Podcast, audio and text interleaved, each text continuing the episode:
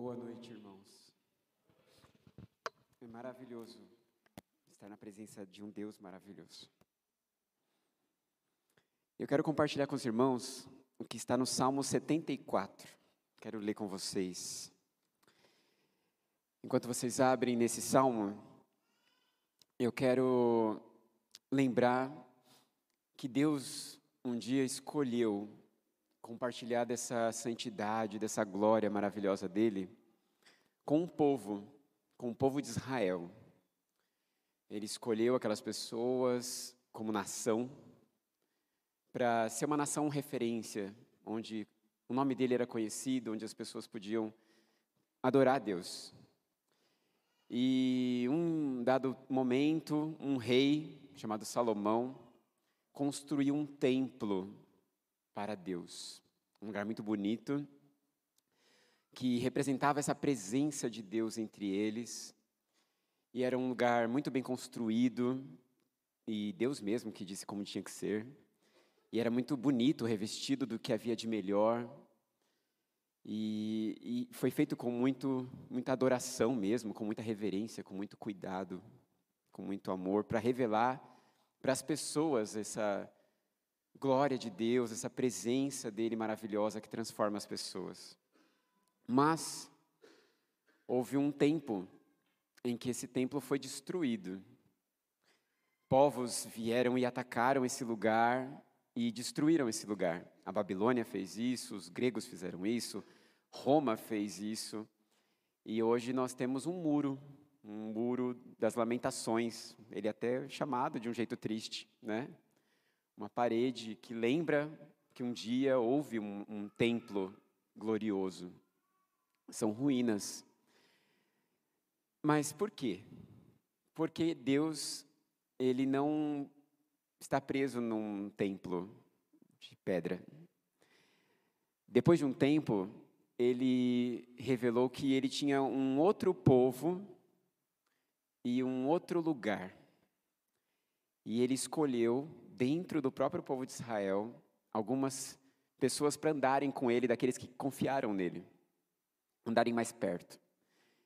E os discípulos seguiram Jesus, viram tudo que Jesus fez, e depois Jesus partiu e ele deixou esses discípulos como a igreja, como o povo dele na terra. Não é mais o povo de Israel, é além do povo de Israel. É muitos do povo de Israel que creem em Jesus e é toda a igreja em todo lugar que crê em Jesus. Essa igreja não precisa mais de um lugar que revele a imagem maravilhosa de Deus. Porque esse lugar, esse templo do Espírito de Deus, sou eu e é você. Agora, esse lugar é vivo, ele não é mais um lugar de pedra, são pessoas, pessoas que ele decidiu morar dentro delas. Ele decidiu se revelar por meio da gente. Só que nós também sofremos ataque. O inimigo, a antiga serpente, o diabo, o dragão do Apocalipse. Para alguns que estão aprendendo aí Apocalipse, né? É, infelizmente, ele ainda tem espaço para nos atacar, para nos fazer o mal, para destruir a obra de Deus, para fazer as pessoas não enxergarem Deus nesse mundo. Essa é a missão dele. E ele usa muitas coisas para fazer isso acontecer. Ele usa reinos humanos para isso acontecer, perseguindo lugares. Ele usa pessoas para pecar e manchar a imagem de Deus na humanidade. Ele faz isso. E só que nós temos uma missão. Nós somos o templo de Deus. Nós somos um povo separado para representar o seu nome na terra. Nós somos o seu povo, amado por ele, separado para sermos santos. E ele estabeleceu o nome dele e a imagem dele em nós. E é sabendo de tudo isso que eu quero começar o Salmo 74. Então eu precisava que vocês lembrassem dessas coisas para a gente entender esse salmo, tá bom? Versículo de 1 a 3 diz assim: Por que nos rejeitaste definitivamente, ó Deus? Por que se acende a tua ira contra as ovelhas da tua pastagem? Lembra-te do povo que adquiriste em tempos passados, da tribo da tua herança que resgataste do monte Sião, onde habitaste. Volta os teus passos para aquelas ruínas irreparáveis, para toda a destruição que o inimigo causou em teu santuário. O salmista, ele está olhando para o país, para o templo, todo destruído. E ele faz uma oração a Deus. Meu Deus, o Senhor não vai voltar? Ficaremos nessa situação, estaremos como ruínas na tua presença? Parece que o Senhor nos rejeitou. Parece que o Senhor não liga mais. Nós temos que aceitar estarmos destruídos.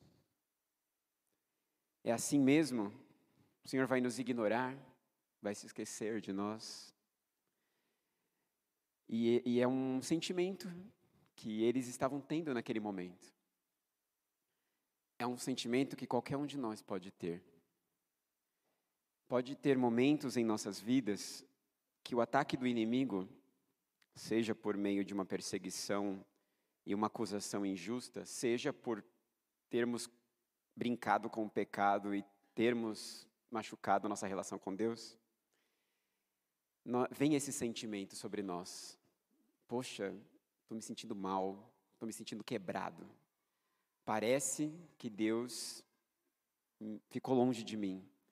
Eu pareço estar em ruínas, parece que está tudo meio quebrado, não está funcionando direito. E isso é importante, é importante que a gente se sinta assim. É importante que esse gelo da parte de Deus é importante. Porque Deus não tolera o pecado. Ele não tolera o pecado. Ele tem muita paciência. Ele tolera por muito tempo até. Mas chega uma hora que Deus dá um gelo mesmo, assim, a gente sente essa situação do tipo, não está tudo bem. Tem coisa ruim aí, tem coisa errada.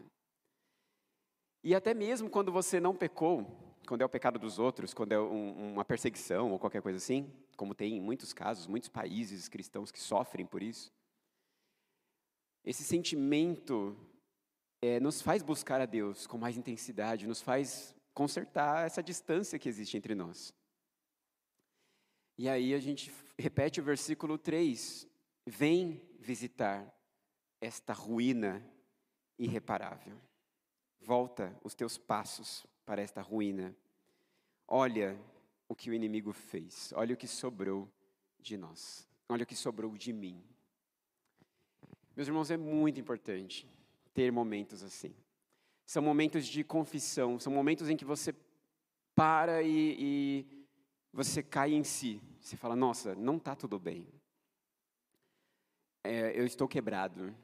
As coisas não estão andando. Tem áreas na minha vida onde Deus não é o Senhor onde há espaço no, do inimigo ali e as coisas não estão funcionando, não estão fluindo mesmo.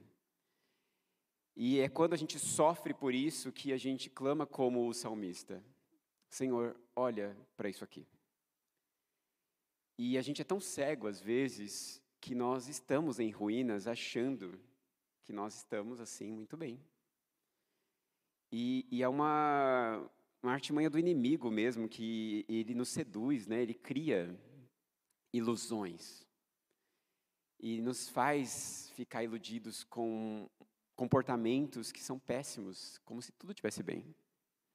A gente fala coisas que não deveria falar, a gente faz coisas que não deveria fazer, mas está tudo bem. E aí uma hora Deus olha e faz a gente se ver no espelho assim, e a gente olha que as ruínas estão ali evidentes. Está tudo quebrado. Precisa de restauração. E aí, quando o salmista fala ruínas irreparáveis, o sentimento é de que nós não temos condições de consertar. Nós não temos forças para isso. O inimigo, ele, ele vem com, com vontade de destruir, quebrar mesmo. E por isso que a gente clama a Deus que comece a andar na nossa direção mais uma vez. que comece a se aproximar de nós novamente. Nós precisamos disso, desesperadamente. Deus venha ao encontro do que sobrou de nós. E aí o versículo 4 diz assim: Teus adversários gritaram triunfantes, bem no local onde te encontravas conosco, e hastearam suas bandeiras em sinal de vitória. Pareciam homens armados com machados invadindo um bosque cerrado. Com seus machados e machadinhas, esmigalharam todos os revestimentos de madeira esculpida, atearam fogo ao teu santuário, profanaram o lugar da habitação do teu nome. Disseram no coração: Vamos acabar com eles. Queimaram todos os santuários do país. Então é bom a gente imaginar primeiro como foi isso para o judeu mesmo. Né? Imagina que as pessoas entrem gritando porta dentro, com as suas armas, e saiam quebrando tudo aqui dentro, os vidros, as paredes, as cadeiras, gritando, gritando, gritando e colocando os símbolos deles na nossa igreja. Os símbolos daqueles que odeiam o evangelho. Daqueles que odiavam o povo judeu na época, né?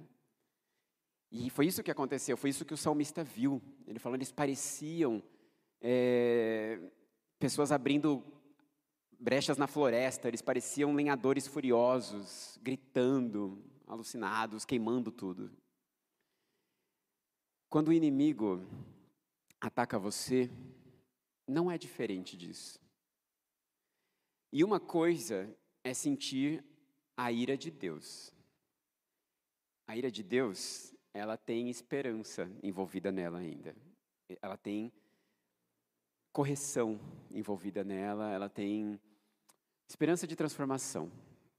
Que é esses três primeiros versículos a gente leu, mostra um pouco sobre isso. Eu sinto que eu e Deus não está tudo bem. Agora, quando eu tenho que lidar com a ira dos homens, as coisas não são tão boas assim. Quando eu tenho que lidar com a ira do diabo sobre a minha vida, as coisas são péssimas. E quando eu tenho que lidar com a ira do diabo usando outras pessoas, é horrível. E é assim que ele age. Ele quer falar mais alto que a voz de Deus. Quando ele, eu, eu imagino que quando ele pensa que num, num lugar de culto o inimigo está gritando blasfêmias, é como se a voz do inimigo quisesse se sobrepor à voz de adoração em nossas vidas. E aí nós começamos a ouvir o que o inimigo tem a dizer, isso é péssimo. A voz dele começa a falar alto demais no nosso coração. E nós começamos a enxergar o que ele é capaz de fazer. Nós começamos a enxergar o, como ele usa as pessoas e as brechas que as pessoas dão. Nós começamos a enxergar como ele usa a nossa vida e como nós damos brecha para ele agir. E essa voz fica feroz, terrível, ensurdecedora. Ela até cega. Você não consegue enxergar nem ouvir nada além da voz do inimigo. Parece que tudo o que acontece é só o que ele faz. Tudo é ruim, principalmente para os melancólicos. Tudo é triste e pavoroso e terrível, né? A gente tem esse lado melancólico, fica ainda pior dessas horas. E a gente não enxerga, a gente não ouve a voz de Deus. A gente só vê que o inimigo está fazendo a festa. E ele quer estabelecer o reino diabólico dele, ele vem mesmo com as bandeiras dele, fincando em nosso coração e querendo dominar todas as coisas. E hoje em dia nós temos muitas bandeiras que odeiam o evangelho, querendo se fincar em nosso coração. Né, eu estou lendo um, um, livro muito interessante, mas muito perigoso, chama Sapiens, né? Camila compartilhou comigo. Mas é um livro muito bom, mas é perigoso. A bandeira daquele judeu ateu, o que é um paradoxo, né, absurdo, é mostrar que Deus é mais uma invenção da nossa mente. Olha que perigo, olha que terrível. E ele é bom, ele é bem convincente, porque ele é muito inteligente.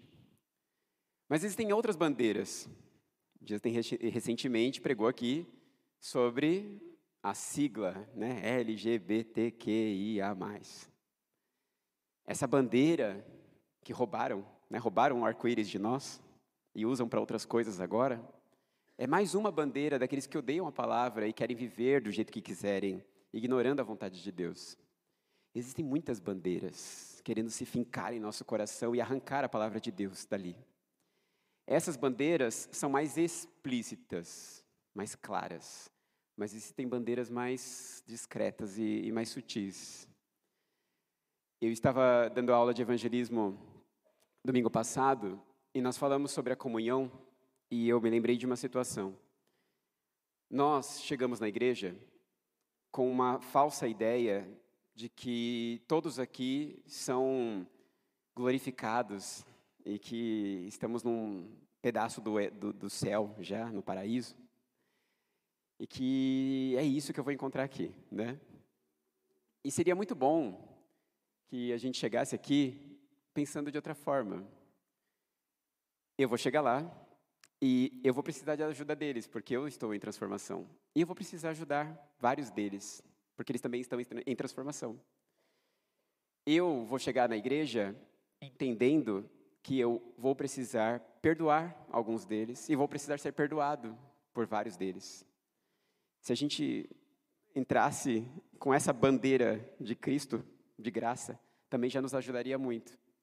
Mas a gente já vem com uma bandeira mais diabólica de julgamento e coisas desse tipo, e que nos fazem muito mal.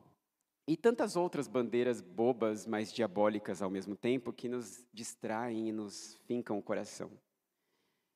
E o diabo quer isso. Ele quer fincar essas bandeiras e inflamar seu coração corromper, manchar e contaminar seu coração. O lugar, e aqui vamos lembrar, né? O seu coração, templo do Espírito de Deus, lugar consagrado para ser culto a Deus. É lá que o inimigo quer entrar e fincar os ídolos, as bandeiras dele. E ele está tentando fazer isso o tempo todo em nossas vidas. Ele também quer estabelecer um reino diabólico. Ele quer isso. E ele não vai atacar só lá fora. Ele vai nos atacar, principalmente a nós, aliás, né? E ele quer isso, ele quer destruir, ele quer profanar, ele quer queimar. É isso que ele quer, ele quer nos matar. Ele não brinca com essas coisas. Ele não está brincando de nos incomodar. Ele quer nos destruir de verdade. E isso é muito sério. E infelizmente ele acha espaço em nossos corações para nos destruir, através do nosso comportamento, através da nossa língua, através de um monte de coisa que a gente dá brecha para ele fazer essas coisas. E ele não quer um lugar ou outro, ele não quer um coração ou outro, ele quer, como diz o versículo aqui, acabar com todos os santuários do país. Ele quer acabar com todos os lugares onde Deus é adorado. Ele quer destruir todos os corações onde Deus é adorado. Ele quer fazer isso. Ele quer corromper o coração de todos nós. Sem exceção, ninguém escapa disso. Ninguém. Ele quer manchar o nome de Deus na sua vida, a imagem de Deus em você. Ele quer fazer isso. Ele vai fazer tudo para isso acontecer. E por isso que a gente deveria estar muito mais esperto com essas coisas. Então, essa, é, esse é o jeito como o inimigo age. Só que como se não bastasse, né, o versículo 9 diz assim ainda: Já não vemos sinais milagrosos, não há mais profetas, e nenhum de nós sabe até quando isso continuará. O inimigo, ele nos deixa desorientados. Nós vamos dando tanto espaço para o inimigo que chega uma hora que a gente fala assim: nossa, como assim? É claro que existe um desejo digno, essa pergunta, né, esconde um desejo digno de ver o final da maldade no mundo. Esse é um desejo digno. Os judeus queriam que os inimigos fossem derrotados e saíssem do país. Nós queremos que o diabo seja derrotado e saia de uma vez por todas da nossa existência. Nós, como igreja, queremos que todas as nações reconheçam Jesus e parem de nos perseguir e nos atacar. É um desejo digno. E nós clamamos até quando? Em Apocalipse 5, tem uma passagem que fala sobre isso. Várias pessoas no altar de Deus clamando: até quando? Até quando? Então, essa, esse é um desejo nosso. Até quando? Só que o salmista aqui, ele está atordoado. Ninguém me responde. Eu não ouço mais a palavra de Deus, não há profecia. Eu não consigo perceber os sinais de Deus. Eu dei tanto ouvidos ao diabo, eu tenho visto tanto o que o diabo faz, que eu não enxergo mais que ele é santo, que ele é maravilhoso, que ele existe. Eu não enxergo. Porque eu estou no caos do que o diabo está fazendo. Até quando o adversário irá zombar, ó Deus? Será que o inimigo blasfemará o teu nome para sempre? E aqui eu acho interessante porque aqui o salmista começa a tomar um partido. Ele começa a se alinhar do lado da pessoa que ele deveria ter se alinhado desde sempre. Ele começa a colocar-se do lado de Deus. Deus, até quando o inimigo vai te ofender? A questão não sou eu. Quem sou eu, né? A questão é o seu nome, a questão é o Senhor Deus. Gente, a questão não sou eu, a questão não é você. A questão é o nome do nosso Pai eterno, do nosso Deus querido, maravilhoso. Até quando, Deus, o inimigo achará espaço no meu coração? Até quando, Deus, o inimigo achará espaço em nosso meio? Até quando? É a pergunta que nós precisamos fazer. Será que ele continuará agindo entre nós para sempre? Será que ele continuará tendo espaço no meu coração para sempre? E aí o versículo 11 diz: Por que retens a tua mão, a tua mão direita? Não fiques de braços cruzados, destrói-os. E o salmista, então, ele imagina um Deus que está com a mão no bolso, ou está com o braço cruzado, assim, ó, você que foi atrás disso, meu amigo, agora, né, se vira, tipo assim. Só que o salmista começa a jogar para Deus isso: olha, é o seu nome, nos ajuda. Honra o seu nome, não faz por minha causa. Faz por causa do seu nome, por quem o Senhor é. O inimigo não pode continuar vencendo. O inimigo não pode continuar aparecendo. É o seu nome. Se levanta, tira a mão do bolso, descruza os braços e destrói a ação do inimigo. Essa tem que ser a nossa oração que Deus destrua a ação do inimigo no meu coração, no nosso coração. Agora, isso começa a acontecer, meus irmãos, quando a gente reconhece, em primeiro lugar, que essa ação existe, que é o que o salmista acabou de fazer aqui. Ele conseguiu entender que o inimigo está tendo um espaço enorme na vida dele, entre o povo dele. Um espaço tão grande que invadiu o coração dele, o lugar de adoração. Invadiu. E agora? Senhor, tem misericórdia, levanta, destrói, luta contra o inimigo. Meus irmãos, essa é mais uma lição de humildade. Quando estávamos cantando agora que um menino nos nasceu, um filho se nos deu, nós estamos falando de um Deus que se tornou criança, que e que agiu tão maravilhosamente, com, com um exemplo tão maravilhoso de que na humildade, na graciosidade se vence o inimigo. Eu não, não sou ninguém para enfrentar o diabo. Eu não tenho esse poder. Eu não sou é, eterno, né? Eu não sou nem sequer milenar como o diabo é, né? Eu não sou. Eu não sei o que ele sabe.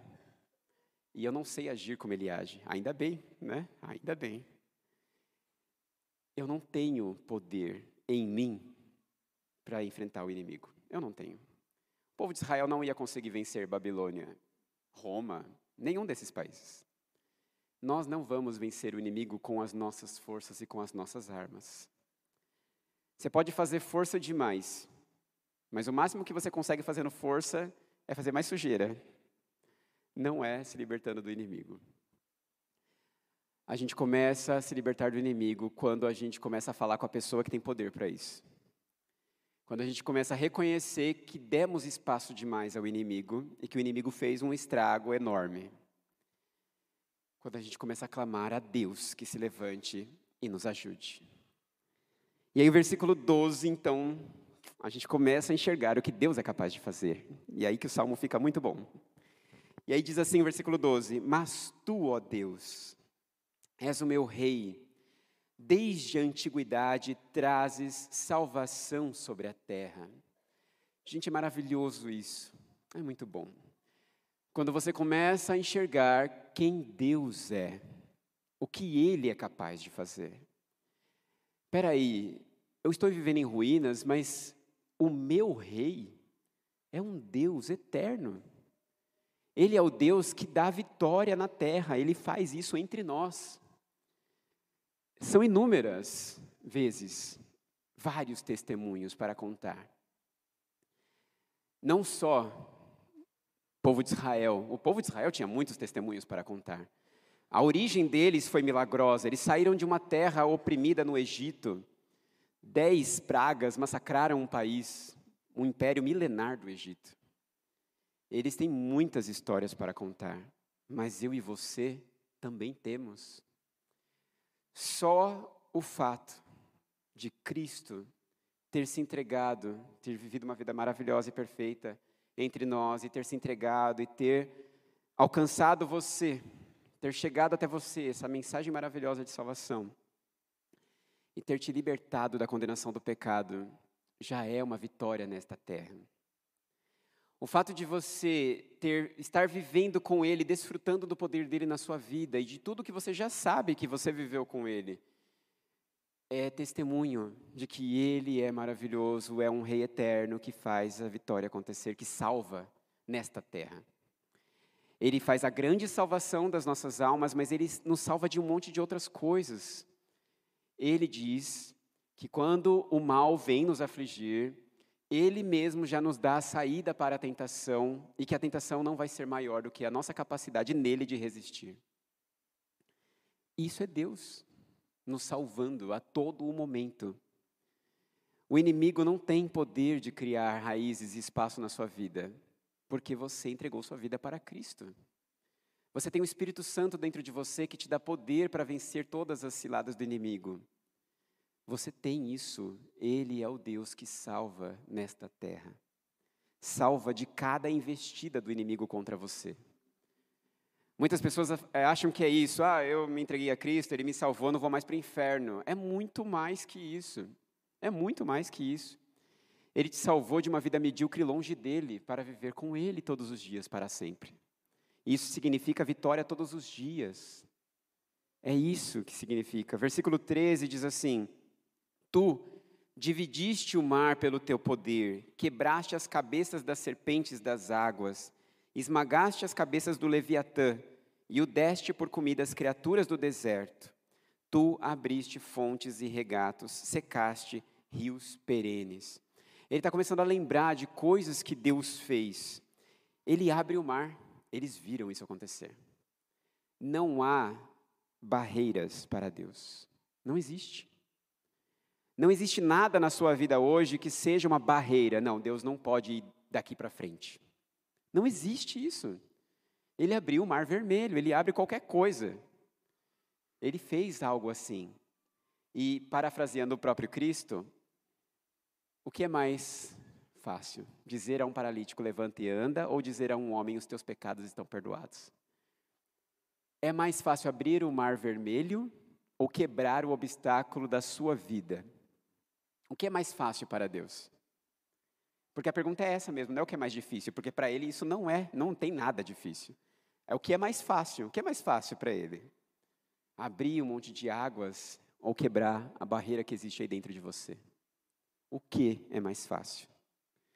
Ele destrói monstros, e aqui é muito interessante essa mitologia deles, né, dos judeus. O Leviatã, o grande crocodilo, o monstro marinho, um tipo de dragão de várias cabeças um tipo de Tiamat, Hidra, sei lá, você que goste aí de mitologias, que imagine, né? Esse inimigo, esse dragão apocalíptico que vem nos devorar, ele diz que arranca a cabeça, todas as cabeças. E ainda faz com que essas cabeças se transformem em alimento no deserto. Deus é tão maravilhoso que ele consegue fazer dessas ruínas, desse caos que o inimigo fez na sua vida, desse deserto, fonte de vida. Ele consegue usar o que o mal fez para gerar transformação e vida, para virar fertilidade. E isso é Só Deus, só Deus faz um negócio desse, né? Que a gente tenha errado, a gente tenha feito coisas que não deveríamos fazer, a gente tenha dado espaço ao inimigo e Deus nos quebra, nos transforma e faz disso algo para a glória dele ainda transbordar graça. Deus faz isso e não importa o que você viveu. Não importa o nível da coisa que você o caos, né? O, o tamanho do caos. Gente, eu conheço, não sei se felizmente ou infelizmente, né? Eu conheço histórias horríveis de pessoas que chegaram a um nível de degradação, pedofilia até, assim, e coisas mais nojentas que isso ainda. E que hoje são salvas e têm a vida transformada por Jesus. E isso é muito maluco. É poder de Deus. Eu conheço pessoas que destruíram a vida inteira com as drogas e estão vivendo uma vida abençoada por Deus hoje lá na casa de acolhimento. Nós conhecemos pessoas assim, que tiveram uma destruição tão grande na sua vida, o inimigo fez tanto caos ali, mas no momento em que elas falaram, Deus, vem até esta ruína e transforma, Deus fez um milagre acontecer. Então não importa o tamanho do caos, não importa o que o diabo, o estrago que ele fez. Deus arranca a cabeça do diabo, Deus arranca o que o diabo fez e ainda faz brotar vida disso. É essa a promessa dele. Ele gera vida em qualquer situação, isso tem que ficar muito claro para nós. E aí ele continua dizendo assim: O dia é teu, e tua também à noite, estabeleceste o sol e a lua, determinaste todas as fronteiras da terra, fizeste o verão e o inverno. Deus, Ele é o Criador. Ele comanda todas as coisas. E isso é interessante porque nos faz entender que Ele não tem medo do mal ou do diabo. Você acha que Deus se incomoda ou fica preocupado com o que o diabo faz? Ele fica irado, porque ele não quer que o que ele fez se estrague. Ele ama. Mas não medo. Ele deixa, ele deixa você se meter na lama e criar um caos. Porque ele consegue reverter qualquer coisa, qualquer coisa. Deus consegue.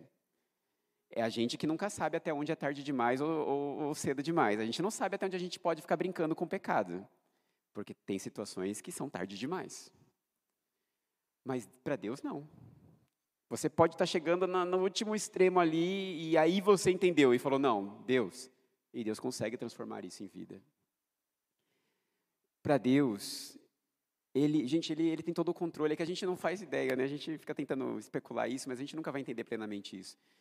Ele é o Senhor do céu, da lua, do sol, da noite, do dia. Ele tem domínio sobre todo o tempo e espaço. É, é isso que esses versículos dizem. Ele é o mesmo Deus que estava lá na criação e é o Deus que está aqui hoje, é o Deus que, que domina todos os lugares da terra. Ele tem o domínio sobre todos os reis, governantes, presidentes, desde o da Rússia lá, que está loucão fazendo um monte de coisa, até o nosso, que também fala um monte de coisa, enfim. Ele é o Deus de todos, ele domina sobre todos, até sobre aqueles que não se rendem a ele e não são salvos por ele. Ele é o Deus que domina todos. Nada escapa do domínio dele. E nós estamos falando desse Deus. E enxergar isso é muito importante, porque você vai conseguir olhar para o que o inimigo fez na sua vida e também não vai mais ter medo. Isso não vai mais te atormentar, porque o Deus em quem você está confiando agora, ele é simplesmente Deus, todo-poderoso, eterno, sem limites, e que pode resolver o seu caos. Maior é o que está em nós, não é, do que aquele que está no mundo. João escreveu isso na primeira carta dele, capítulo 4. Reforça no capítulo 2, reforça no capítulo 5. É maior, é maior. Você talvez não entenda isso profundamente, porque você só experimentou até agora o que o diabo é capaz de fazer. Deixe Deus te mostrar o que Ele é capaz de fazer. Se renda a esse Deus santo, é maravilhoso porque Ele quer derramar a santidade dele em você. Ele quer consertar esse caos. E aí esse salmo termina, versículo 18, diz assim: Lembra, ó, agora que ele lembra quem é Deus, ele começa a, a falar do inimigo de outro jeito, ó, versículo 18. Lembra-te de como o inimigo tem zombado de ti, ó Senhor, como os insensatos têm blasfemado o teu nome. Deus, o inimigo está te atacando. A ofensa é contra o Senhor. Age, me limpa, me transforma, tira o inimigo de mim, tira o inimigo de nós. Age, porque é contra o Senhor. Ele agora tem uma posição, ele está do lado de Deus contra o inimigo. Ele não é só meu inimigo, ele é inimigo de Deus. Eu estou junto com Deus contra o inimigo. Eu me posicionei agora, eu não luto mais contra Deus para viver em pecado. Eu luto contra o pecado para viver com Deus. E aí o versículo 19 diz: Não entregues a vida da tua pomba aos animais selvagens, não te esqueças para sempre da vida do teu povo indefeso. Posição de humildade, Deus tem misericórdia de mim. Eu sou vulnerável. O inimigo vem, me ataca. Deus me fortalece, me protege, como um pai faz, né, com seus filhos. Me protege, me ajuda, me ensina a usar essa armadura direito, né? Me ensina a usar esse escudo da fé de um jeito certo, confiar no Senhor de verdade para que os, as flechas do inimigo não me atinjam, atinjam aqui o escudo, a minha confiança no Senhor vai me proteger das ilusões do diabo. Ele está pedindo isso a Deus, me ensina. Não me entregue ao inimigo. Dá atenção à tua aliança, porque os diantros de violência se enchem os lugares sombrios do país. Lembra, Senhor, que nós temos um pacto, nós temos um relacionamento. Nós temos. Existe é, um, uma responsabilidade entre nós dois. Eu devo confiar em Ti, eu devo te amar, mas o Senhor me prometeu estar comigo, me proteger, me livrar do mal. Lembra disso. Lembra disso porque eu estou cercado do mal. Lembra disso. É a nossa realidade. Né? Lembra de nós, Senhor, tem misericórdia de nós, porque o mal está à nossa volta e nos cercando o tempo todo. Dá atenção à tua aliança. Versículo 21. Não deixes que o oprimido se retire humilhado. Faze o que o pobre e o necessitado louvem o teu nome. Né, quer dizer, é uma questão do teu nome, sempre é uma questão do teu nome. Nós queremos te louvar, nós queremos sair daqui lembrando que o Senhor agiu maravilhosamente, que o Senhor é Deus, que o Senhor transformou o nosso caos, que o Senhor seja glorificado pela sua ação maravilhosa quando nós pedimos a sua ajuda. Quando nós clamamos em meio à nossa confusão, em nossa bagunça, e o Senhor nos ouviu. Que o Senhor nos livre dessa opressão que estamos vivendo na mão do inimigo. Que o Senhor nos livre dessa pobreza, dessa escassez em que o inimigo nos colocou. Precisamos clamar ao Senhor por isso. Levanta-te, ó Deus, e defende a tua causa. Não sou eu a questão. É, é como se você dissesse para Deus isso: Deus, faz o que o Senhor quer fazer em mim. Não deixe o inimigo atrapalhar isso. Defende a tua obra em mim. Defende o teu plano em mim. Não deixa mais nada atrapalhar isso, Deus. Não deixa mais nada atrapalhar isso. Lembra-te de como os insensatos zombam de ti sem cessar. Não, igno não ignores a gritaria dos teus adversários e o crescente tumulto dos teus inimigos. Então nós vamos clamar a Deus para que Ele perceba. É claro que Ele percebe, né? A gente que tem que perceber que Ele percebe. É Deus nos ajuda né, a, a se livrar dos gritos do inimigo. Se levanta e age contra o inimigo, contra tudo o que ele tem feito, para que nós consigamos viver a sua glória, a sua vontade, a sua bondade. Que esse seja o nosso clamor, que nenhuma dessas bandeiras, que nenhuma dessas ações diabólicas encontre mais espaço em nosso coração mas que a gente consiga clamar a Deus com o coração totalmente voltado para Ele, como o salmista está aqui agora, desesperado por uma solução, por uma ação de Deus que o liberte da ilusão do pecado, da ilusão do diabo, para começarmos a enxergar o que Deus é capaz de fazer entre nós. O que Deus é capaz de fazer entre nós. Nós já estamos cansados de saber o que o diabo é capaz de fazer entre nós. Chega uma hora que a gente tem que ousar acreditar e confiar no que Deus é capaz de fazer entre nós. Eu sei que a gente fala que isso atrapalha um pouquinho a ordem das coisas, mas eu quero orar por vocês nesse momento. E mesmo depois, quando o louvor começar, o altar estará aberto para que você possa se apresentar aqui a Deus, pedindo que Ele entre no caos que o pecado fez na sua vida e transforme você. Vamos orar. Senhor Deus, eu me coloco na Sua presença como aquele que, em primeiro lugar, precisa ser acordado da ilusão constantemente. Me ajuda, Senhor, a sempre enxergar quão maravilhoso o Senhor é. E como é maravilhoso tudo que o Senhor faz e quer fazer em mim, em nós. E me ajuda a olhar sempre para isso. Mas também, Senhor, eu clamo pela tua igreja, que cada um de nós aqui hoje consiga olhar para o Senhor e para o que o Senhor quer fazer. E que o Senhor nos liberte do caos e da ilusão sempre. Que o Senhor nos ajude a entender como é necessário que o Senhor venha até as nossas ruínas e nos transforme. Encha a nossa vida da Sua presença, Senhor, e não ignore o que o inimigo tem feito. E nos liberte, em nome de Jesus. Amém.